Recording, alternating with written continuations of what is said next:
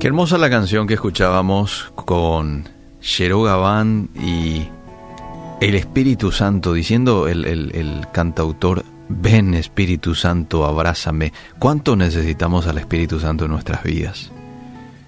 Él es el único que puede darnos poder para vencer al enemigo, para vencer las tentaciones, para vencer los temores y llevarnos a una vida exitosa. Mis queridos amigos, el secreto de Jesús para el éxito de su ministerio en la tierra comienza cuando Dios lo ungió con el Espíritu Santo. Y el apóstol Mateo dice que el Espíritu Santo descendió sobre Jesús en forma visible. Los que estaban allí en su alrededor pudieron ver cómo una paloma vino y se posó sobre Jesús. Era el Espíritu Santo representado para la gente en una paloma. Y gracias al poder del Espíritu Santo, el mensaje de salvación de Jesús y esperanza comenzó a expandirse por todo el territorio judío y hoy se sigue expandiendo por todo el mundo. Fíjense lo que dice en Hechos 10:37, vosotros sabéis lo que se divulgó por toda Judea comenzando desde Galilea, después del bautismo que predicó Juan, cómo Dios ungió con el Espíritu Santo y con poder a Jesús de Nazaret, y cómo éste anduvo haciendo bienes y sanando a todos los oprimidos por el diablo, porque Dios estaba con él. Todo lo que Jesús hizo en la tierra lo hizo porque él estaba lleno del Espíritu Santo. Dios, a través de su Espíritu, lo acompañaba. Entonces él podía sanar, podía dar libertad a los oprimidos. Y el ministerio de Jesús eh, se notó, se vio de que fue un ministerio a lo largo de los tres años y poquito de mucho poder, de mucho poder. Ahora, ¿qué hacemos nosotros para también ser ungidos con el Espíritu Santo? La única manera para ser ungidos por el Espíritu Santo es vivir cada día en comunión con el Padre y en obediencia, así como Jesús. ¿Qué vida de sumisión tuvo Jesús a la del Padre? De obediencia. Hay un texto muy lindo que se encuentra en Juan capítulo 5, verso 19, mostrándonos a ese Jesús totalmente dependiente de su papá y dice, por eso Jesús respondiendo les decía, en verdad, en verdad os digo que el Hijo no puede hacer nada por su cuenta, sino lo que ve hacer al Padre, porque todo lo que hace el Padre, eso también hace el Hijo de igual manera. ¡Qué vida, eh! Dependencia total, comunión ininterrumpida con Dios. Y esa es la clave para que también hoy nosotros podamos ser llenos con el Espíritu Santo y recibir esa unción.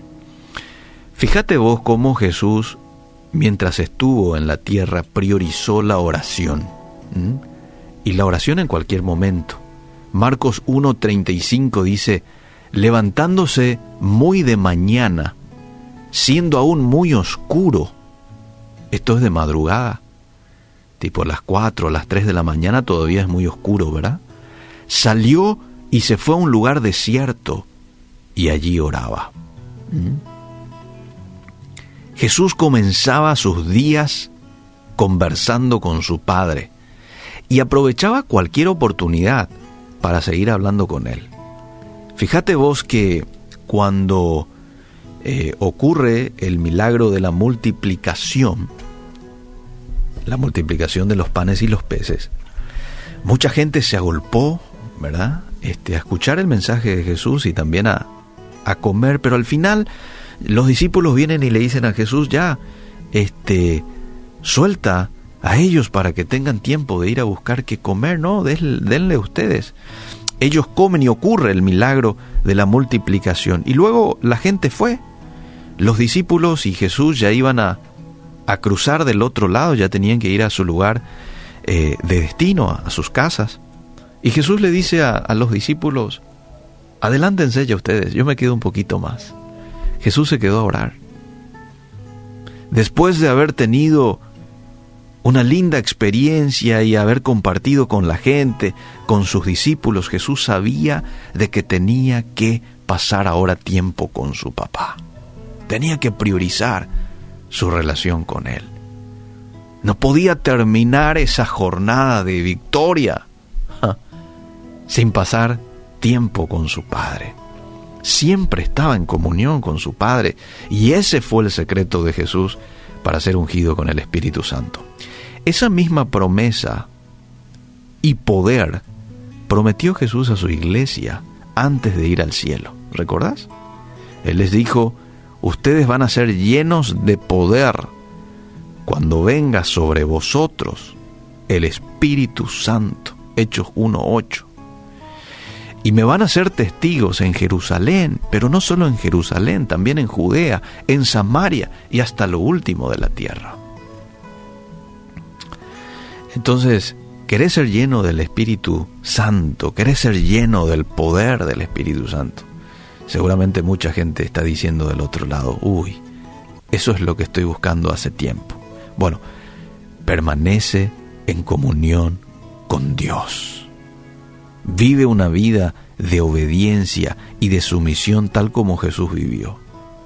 Y claro que el Espíritu Santo va a llenar tu vida. No hay mejor cosa que le puede ocurrir a un cristiano que ser lleno del Espíritu Santo.